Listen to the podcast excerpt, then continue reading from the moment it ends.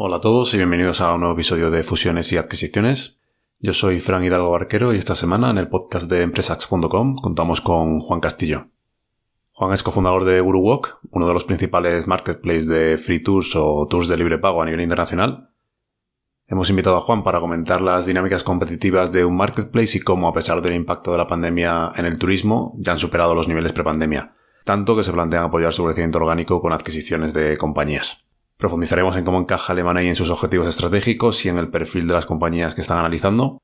Además, y como consecuencia de las características del sector en el que operan y la propia naturaleza de los marketplaces, es decir, baja recurrencia y la necesidad de dominar un mercado, vamos a ver temas tan interesantes como la eficiencia en el uso del capital y por qué Juan no ve como una amenaza las rondas de financiación astronómicas que están cerrando otros players.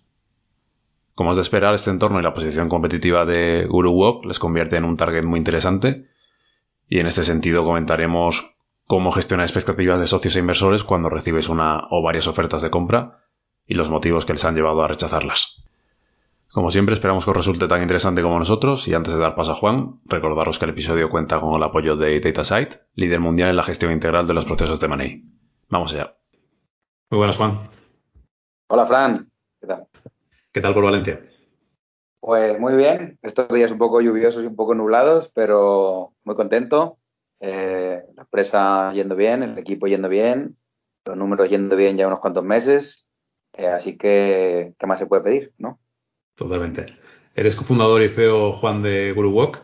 Cuéntanos, nada, unas pinceladas sobre ti, porque seguramente mucha gente te seguirá ya, mucha gente te habrá oído en, otros podcasts como, como el de IGNIC o otras entrevistas. Y nada, luego hablamos de, de Walk, de vuestros objetivos estratégicos, de vuestra visión y demás. Vale. Pues bueno, yo básicamente mm, llevo como desde 2012 montando compañías de Internet, eh, sobre todo con, modelos marketplace. Y bueno, pues hace unos cuatro años, cuatro años y pico, casi cinco, eh, empecé a, analizar pues, el sector. Bueno, como ya conocía mucho los modelos marketplace, pues yo pensaba, oye, eh, quiero intentar un, último proyecto y con todos los aprendizajes que he tenido de todos los otros proyectos que he montado antes, quiero intentar algo que pueda llegar a ser líder internacional ¿no? de, un sector o de un nicho, ¿no? Y con este concepto un poco de monopolios, ¿no? De como de dominar un nicho pequeño, pero que tenga mucha proyección de crecimiento em, y crecer con ese mercado, ¿no? Entonces, eh, después de mucho analizar, llegué a la conclusión de que el tema de los tours de libre pago era algo que todavía era muy pequeño, eh, que aunque se había hecho desde hace muchos años, no se había expandido por todo el mundo, ¿no? Y había que identificar un poco cuáles eran las palancas que limitaban ese crecimiento. Y una vez entendidas eh, cuáles, cuáles eran los límites de ese crecimiento, yo vi que hacer una plataforma, un marketplace que permitiera evangelizar sobre este concepto podía hacer, no solo podía tener mucho sentido para el mercado, porque había mucha gente buscando este tipo de tours en cientos de ciudades donde no existían todavía, sino que además permitía evangelizar y crecer este mercado, ¿no? Y efectivamente lo montamos y, desde hace, pues esos cuatro o cinco años estoy a tope con GuruWalk y muy contento de esa decisión. Básicamente ese es el resumen. ¿Cómo fue, Juan, eh, tu adaptación mental a lanzarte a un emprendimiento de este tipo? Y te lo pregunto porque, como has mencionado, habías lanzado otros negocios en, en el pasado y, digamos que eran negocios, entre comillas, de toda la vida, ¿no? Eh, con el mismo esfuerzo o más si cabe que, lanzar cualquier startup, ¿no? Pero sí que había una correlación entre trabajar y, acabar eh, recogiendo, ¿no? O sea, esa rentabilidad era más cortoplacista y, bueno, aquí digamos que el escenario es totalmente distinto, ¿no? Si la visión de GuruWalk es ser el líder mundial en, en Free Tours, mm. eh, estamos hablando de que necesitas otro tipo de, de, cosas, ¿no? Para, para, tener los clientes suficientes y, y poder llegar a, a, esa, a, esa, misión, a esa visión que tienes, ¿no? Todo lo que había intentado antes y, y, todo lo que había hecho antes, la mayoría eran cosas online y la mayoría eran como de, de marketplace. Entonces, no, no, fue un cambio mental. Yo ya, pues, lo que pasa es que, bueno, con los aprendizajes, pues, vas como eh, tirando hacia ideas que, que pueden ser compañías más valiosas, ¿no? Pero, por ejemplo, yo fui líder en España eh, de un sector que era la certificación energética de edificios, una web que tenía, bueno, y que tengo aún, que se llama certificadosenergéticos.com. Y ese proyecto me, me, dio muchísima rentabilidad, mucho más de lo que esperaba, pues yo siendo un joven emprendedor, ¿no? Em, Entonces, ese, ese éxito tuve el bendito problema de que eso fuera muy bien y ganar mucho más dinero del que yo imaginaba, pero como estoy medio loco, pues en vez de hacer lo que hace la gente normal, de comprarse una casa y un coche y cosas de estas, yo lo invertí en muchos otros proyectos mucho más ambiciosos y mucho más locos, ¿no? Siendo pues, un chaval muy joven y con poca experiencia y además con una sobreconfianza de decir, guau, yo ya sé hacer de esto, yo soy el rey aquí de los negocios, ¿no? Y claro, pues cuando vas con sobreconfianza, pues las leches que te pegas son más fuertes, ¿no? Y, entonces he tenido grandes fracasos y, he perdido mucha pasta, mucho dinero. En esos negocios el, capital no era tan necesario como en este, ¿no? No, a ver, los marketplaces siempre necesitan dinero, ¿no? Porque les cuesta mucho, eh, mucha inercia, mucho tiempo coger inercia. Pero como yo tenía dinero, pues mm, eh, todo lo financiaba yo completamente, ¿no? Em, y claro, pues lo perdía yo completamente, ¿no? y no sé, nunca le he tenido mucho aprecio al dinero y eso, bueno, me ha tenido como ser una persona con muy poca aversión al riesgo, que no, no significa que sea un inversor inteligente ni nada de eso, pero bueno, eh, conforme vas creciendo, vas madurando, intentas ir puliendo tus, tus defectos, ¿no? Eh, y mejorando. Eh, ¿Sería posible entonces montar el líder mundial de, los free tours a, lo MailChimp o, no? o sea, bootstrapeando, sin. ¿Sería posible? Mm, sí, sí sería posible.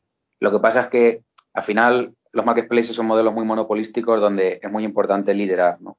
Liderar un mercado. Y un mercado puede ser algo tan pequeño como una ciudad. O, puede, o sea, por ejemplo, si tú montas un modelo tipo Uber, al final la recurrencia de tus usuarios es en la misma ciudad casi todo, ¿no? Entonces, podría tener sentido que tú montaras un tipo Uber o un tipo Globo eh, en una sola ciudad y que funcionara, ¿no?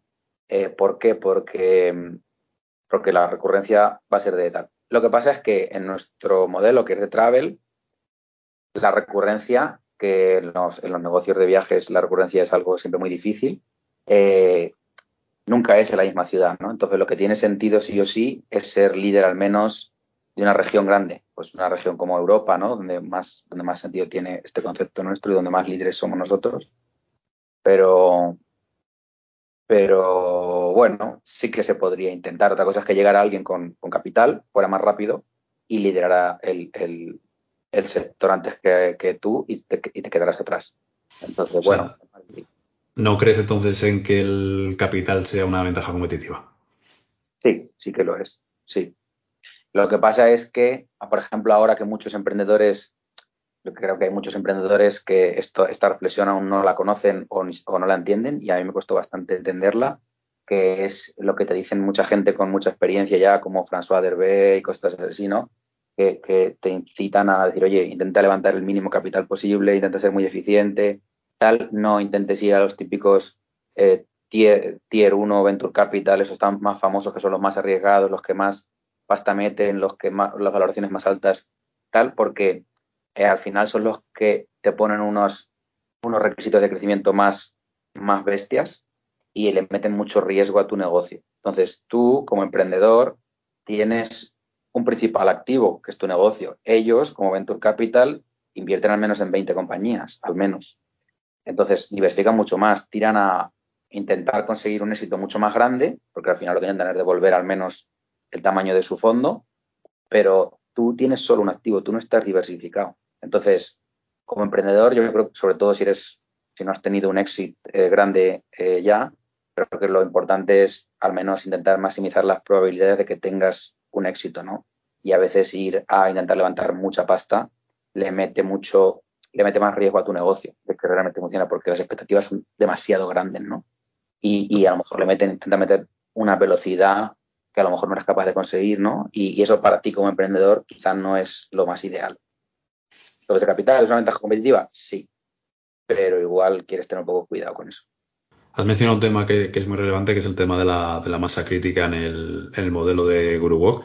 No sé si nos puedes dar unas métricas de, la compañía a nivel de usuarios, de número de guías que hay en la plataforma, ciudades, eh, GMB, lo que, lo que quieras, por situar a la audiencia. Sí, pues somos eh, la plataforma más grande de, guías de free tour del mundo. Estamos en 110 países o 111, algo así, 112. Eh, tenemos más de 5.000 guías. Em, y bueno, el tema de GMB, facturación, tal, es bastante, cambia bastante porque la verdad es que crecemos mucho. somos ya rentables. por ejemplo, en agosto tuvimos un GMB mensual de entre 800 y un millón de euros mensual de GMB y esperamos que, que sin, sin, hacer nada, ningún cambio raro ni ninguna cosa que, pensamos hacer algunos cambios y probar algunas cosas nuevas, esperamos multiplicar nuestra facturación al menos por cuatro el año que viene. Que sería, si no me equivoco, alcanzar en 2022 12 millones de euros de ventas. Aproximadamente. Eh, es que cambia un poco. los meses son distintos y además nuestro crecimiento, no te lo sé decir de, de memoria ahora mismo, porque es que nuestro crecimiento cada mes siempre facturamos más, ¿no? En los meses más flojos eh, lo que hacemos es quedarnos igual, no, no, crecemos en facturación y en los meses más fuertes crecemos mucho, ¿no? Entonces, no sé decir exactamente para 2022, pero multiplicar por cuatro volumen, me refiero mes a mes, con respecto a los meses ya normales, que podríamos decir que son julio-agosto de 2021, eh, porque respecto a los meses anteriores, muchísimo más la multiplicación, claro. Eh, esos meses no, los tomamos como referencia. Tenéis ya totalmente superado, además entiendo eh, la pandemia en, términos de haberos recuperado a niveles previos a la, crisis, ¿no? Sí, sí, sí, sí, totalmente. Estamos por encima. Sí. ¿Y en qué momento decidís, Juan, eh, incorporar la estrategia de crecimiento no orgánico traducido de, de M&A o de compra de otras compañías como medio para alcanzar vuestro, vuestro plan estratégico?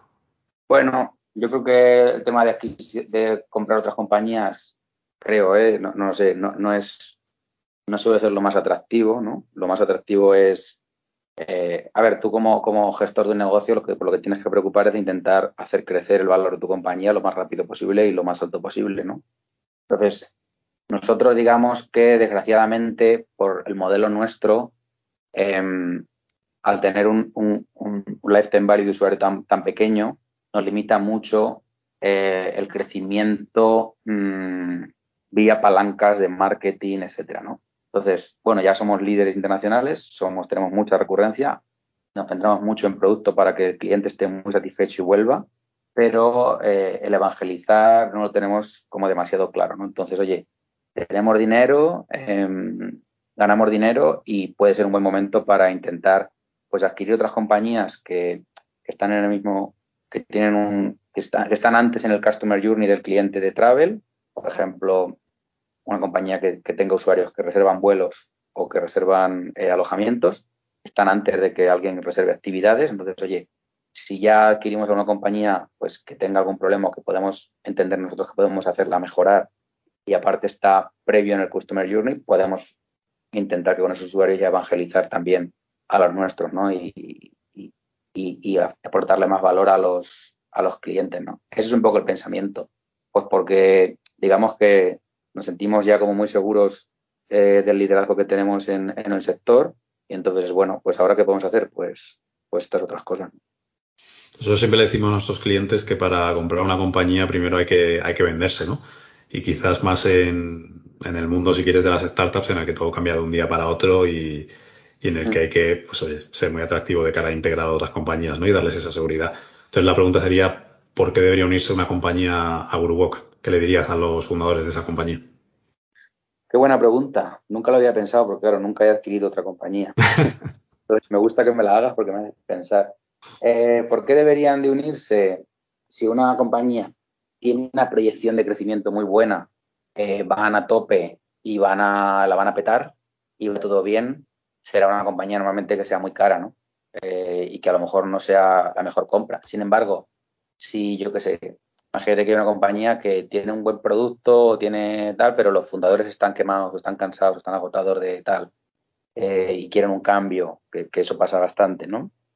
Eh, o, no sé, tienen un problema en cuanto a tecnología, porque yo qué sé, se les está yendo todo, todo el código le está dando mil problemas y tienen un caos ahí que no pueden avanzar y nosotros tenemos un muy buen equipo técnico que pues es capaz de a lo mejor mejorarlo o no lo sé, otras cosas, ¿no?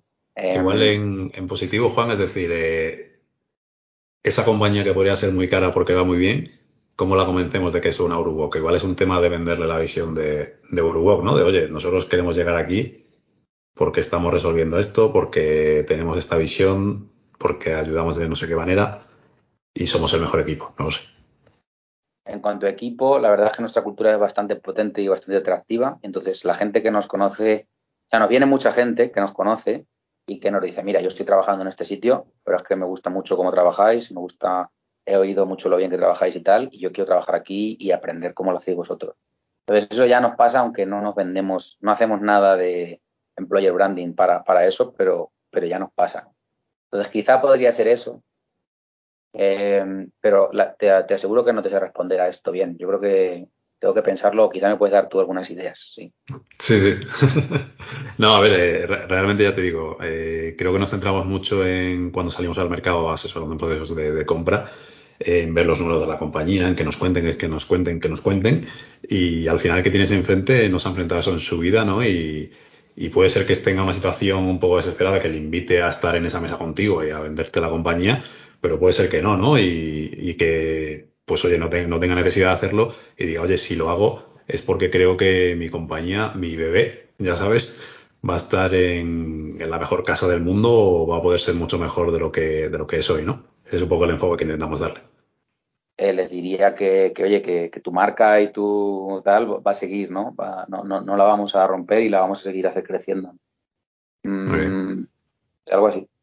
Pues ahora mismo habéis tenido, me consta, ¿eh? pero lo puedes negar, interés por parte de, terceros y solo hay que ver eh, un poco cómo está el mercado, ¿no? También a nivel de esas startups, si quieres, más ronderas que, que por lo que has mencionado y por lo que sabemos también a partir de las entrevistas de ti, pues y en relación con lo que es la eficiencia del capital y demás, quizás no van tan en línea con, con lo que tú piensas o, lo que buscas para GuruWalk, pero sí que hay compañías en el sector, probablemente no exactamente iguales a a Walk que están levantando rondas eh, que alcanzan ya el nivel de absurdo, ¿no? Eh, estamos hablando, pues no sé, de Get Your Git con 600 millones de dólares o de Clock, que no sé si pronuncia así, que creo que están en Asia, corrígeme, y, ha levantado pues más de 400. Entonces, bueno, el mercado está como está, eh, tú lo has mencionado, ¿no? Soy una compañía líder y la pregunta es cómo se gestiona decir no a, a una venta con inversores en tu capital y volvemos un poco probablemente a la cultura que tenéis como compañía. Mm, ¿Cómo se gestiona el no? Pues, no sé, al final eh, yo creo que tienes que tenerlo como muy claro, ¿no? Tienes que confiar mucho en la cultura de la otra empresa. Eh, al final, en, todos los tratos tiene que haber, un win-win claro para ambas partes, ¿no? Entonces, a nosotros nos han ofrecido adquirirnos eh, en el peor año de la pandemia, ¿no? Oye, aunque la oferta era muy buena, era como, vale, es que nos queda mucho por crecer, ¿no? Nos queda mucho por, demostrar y, y, hay mucho upside aún y, estamos en un momento pues muy dulce y como, ¿por qué? ¿Por qué lo vamos a hacer? ¿no? O sea, ¿qué, ¿qué, es lo peor que puede pasar? Lo peor que puede pasar es que nos tiremos cuatro años, cinco, diez más y luego la compañía valga lo mismo porque ha ido muy mal. Vale, es poco probable, pero puede pasar. ¿Y qué es lo mejor que puede pasar? Que valgamos 50 veces más, 100 veces más, no, no sé hasta dónde. Pero entonces, oye, tenemos energía aún, tenemos ganas, todo va bien, ¿por qué vamos a pararnos? ¿no? Eh, tendría que ser algo como... Al final tiene que ser una oferta que, interese a las dos partes, ¿no? Tanto incluso hasta por la parte de, oye, vamos a tener que trabajar juntos, vamos a tener que estar unos años juntos, nos entendemos bien, somos unas culturas similares, ¿no? Eh, creemos que vamos a trabajar pero ¿y si no? ¿Y si vas a estar y vas a estar mal? No sé, nosotros es que estamos bastante contentos en la posición en la que estamos y, es que creemos que nos queda mucho, nos queda mucho por conseguir. Entonces, ¿no? Eh, se gestiona así. Yo creo que es algo un poco valiente, un poco loco, ¿no? Cuando no, no eres una persona con un patrimonio grande, decir que no a, a estas cosas. Pero, bueno, yo si fuese inversor estaría, estaría relativamente tranquilo, ¿no? Al final estás viendo que la persona a la que has invertido se cree lo que está haciendo y vamos, desde luego yo lo considero muy positivo. Mm. A ver, yo creo que ninguna estrategia es la correcta para todas las compañías. Entonces, nosotros estamos en la situación en la que estamos y en el mercado en el que estamos. Entonces, si yo atacara el mismo cliente que ataca Get Your Guide, que lo atacamos de una manera distinta, eh, o con la misma estrategia de Get Your Guide, pues a lo mejor sí que diría, es que, es que antes estrategia de capital, de tanto capital que tienen ellos, no podemos hacer nada. Pero a lo mejor sí. A lo mejor sí que lo podemos hacer desde una aproximación muy distinta, ¿no? Em, que, no la voy a detallar aquí. pero, creo que sí que es posible también. ¿eh? Y, al final los modelos ganadores no son porque hacen las cosas de la misma manera, sino por los que se les ocurre hacer las cosas de una manera distinta. Y, y bueno, yo sí que tengo una idea de algo que podríamos intentar, eh, pero no lo puedo decir aquí. Lo veremos. en el mercado, Juan, hay eh, ya grandes corporates, ¿no? En mercado, sector, no sé, la verdad es que eh, como tal definirlo de una manera tan, tan simple siempre gusta poco, ¿no? Pero si os encajamos en el mundo del turismo, tenemos a compañías como TripAdvisor, Airbnb, Booking, Expedia. Eh, no sé si alguna de las operaciones que han hecho ellos en el pasado, si te viene alguna a la cabeza, por ejemplo, el otro día te he mencionado la de, la de Viator y TripAdvisor, Expedia ha hecho otras tantas. No sé si hay alguna que digas, joder, esa compañía tenía todo el sentido del mundo y es una buena adquisición, o lo contrario, ahí no tengo ni idea de por qué, por dónde van los objetivos estratégicos de Booking que se ha metido en este rollo. Mm, no, no te sabría decir algo así que me haya llamado demasiado atención de eso. Eh, lo que sí que te podría decir eh, respecto al sector, no al sector travel en general, sino al sector tours y actividades en particular, es que al igual que hay grandes gigantes, eh, pues eso, en, alojamientos y vuelos y tal, como Booking, Expedia y tal, y como unos líderes claros por mercados, ¿no? Eh, en, el, sector tours y actividades no hay un liderazgo tan claro, ni hay marcas tan fuertes, ¿no? Eh, entonces, digamos que con todo el dinero que está entrando en, en, los que ya son grandes y tal, puede haber mucha actividad de fusiones y adquisiciones en, tus actividades. ¿Por qué? Porque, bueno, en Estados Unidos sí que está Viator, ¿no? Que vale, sí, pertenece a TripAdvisor y tal. Pero en Europa es como hay varios players. Está Get Your Guide, está Amusement, que pertenece a TUI, pero nunca se sabe bien. Pero Amusement cambia de, de, propietario de vez en cuando, ¿no? Y se van vendiendo entre ellos y tal. Está, está en el sur de Europa Civitatis, ¿no? Sobre todo España y tal. Y, hay como diferentes ahí que, no, como que tendría más sentido que haya una fusión ahí que se hagan proyectos más grandes, ¿no? Entonces, en toda esa actividad de, líderes de, tours tradicionales o tours de pago, ahí está GuruWalk con un, con un producto diferencial, con un supply diferencial y con algo que no tienen otros y además líderes en tal. Entonces, creemos que nos pueden llegar algunas eh, ofertas o oportunidades a precios irracionales, ¿no? Como pasó, por ejemplo, en la nevera roja, ¿no? Que, no tenía sentido que se vendiera por 80 millones cuando había levantado una ronda de valoración 4, creo que, que era tres meses antes, ¿no? Algo así, ¿no? Era porque al final entre varios luchan por conseguir eso para que no lo consiga el otro y ahí pueden aparecer pueden aparecer cosas interesantes, ¿no? Y bueno, y en Asia sí que está TOC, que es algo que es como lo más llamativo, que es como una empresa muy joven, que levanta muchísimo dinero y que, que se ha posicionado porque tiene bastante sentido, ¿no? El mercado asiático es como algo que crece mucho, es que donde hay una clase media que, que crece mucho y tal, y que, y bueno, y es un cliente muy particular y que tiene que estar especializado ahí, ¿no? Entonces, eso te diría del sector. Muy interesante el insight. Las operaciones de M&A van a aparecer ahora. Y para acabar, Juan, eh, tienes una posición privilegiada, lógicamente, en cuanto a todo lo que tiene que ver con turismo, actividades, etcétera, etcétera. ¿Cómo ves su futuro? Bueno, con respecto al comportamiento del cliente por el COVID o cómo? Sí, sí, efectivamente. O sea, al final es un punto de inflexión. No, sé si crees que vamos a pasar a, la situación anterior en breve. Eh, por ejemplo, a Estados Unidos no se puede viajar, ¿no? Eh, actualmente estamos grabando ahora a final de septiembre. Acaba de abrir Estados Unidos para los. Acaba, acaba de abrir, es. Pues mira, ya he hablado con un inversor que me decía que tenía que estar esta semana allí de turismo y, que no podía. Para los vacunados, eh, sí. Pero creo que lo han anunciado hoy o, o, que lo han anunciado que lo van a abrir en unos días o algo así. Sí, sí. Em, a ver, pues el comportamiento del cliente, o sea, del, del, del usuario ha cambiado un poco en el que, por ejemplo, una de las peculiaridades del sector tours y actividades y por lo que todavía no había como unos líderes muy fuertes, ¿no? Porque aunque George haya levantado 600 millones, 500 millones o lo que sea, nadie, o sea, tú le preguntas a la gente de a pie, entonces, ¿tú sabes lo que es Guide? Y te van a decir, no, nadie lo conoce, no es una marca tan reconocida, ¿no? Entonces, sí. levantado mucho dinero, no es una marca potente todavía. Sin embargo, Airbnb lo conoce todo el mundo. Booking lo conoce todo el mundo y Expedia en Estados Unidos lo conoce todo el mundo. En el sector tours y actividades resulta que eh, en el 2019 creo que aún el 85% de los tours y actividades se, compraban todavía en el sitio, no online. O sea, además se pagaban y se, reservaban en el sitio, ¿no? Entonces es como que todavía el, el, usuario, el consumidor, había muchísimo mercado que aún se tenía que pasar a lo digital, digamos, ¿no? Entonces era como el, el, el único sector donde todavía había grandes oportunidades de crecimiento, ¿no? Entonces, la pandemia lo que ha hecho es que, por ejemplo tú antes, y se ha notado mucho los restaurantes, ¿no? Ahora todo el mundo reserva en restaurantes antes, ¿no? La gente reserva mucho más. Y, y eso también ha ayudado a que la gente se acostumbre a reservar más eh, con más antelación y que se planifique más los viajes.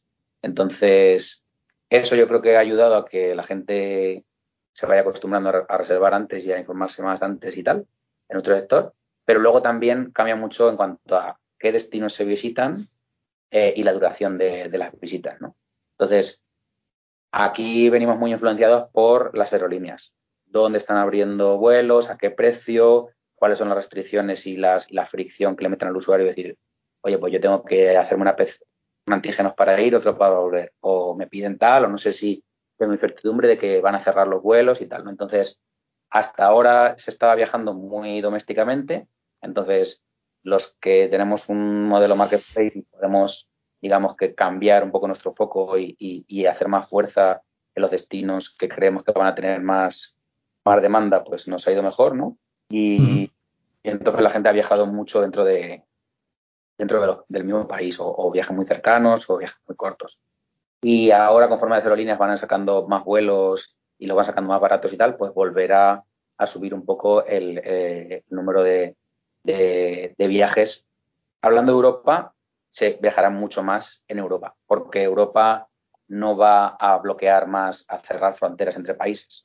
Otra cosa es que aparezcan variantes de virus en países en vías de desarrollo y tal, y se, y se bloquee más eh, los viajes a de Europa. Pero dentro de Europa, que al final es lo que más nos importa a nosotros, donde hay un turismo más cultural y más de city break, más de ciudad, eh, entendemos y creemos que va, va, a crecer bastante porque la gente va a empezar a viajar más en Europa.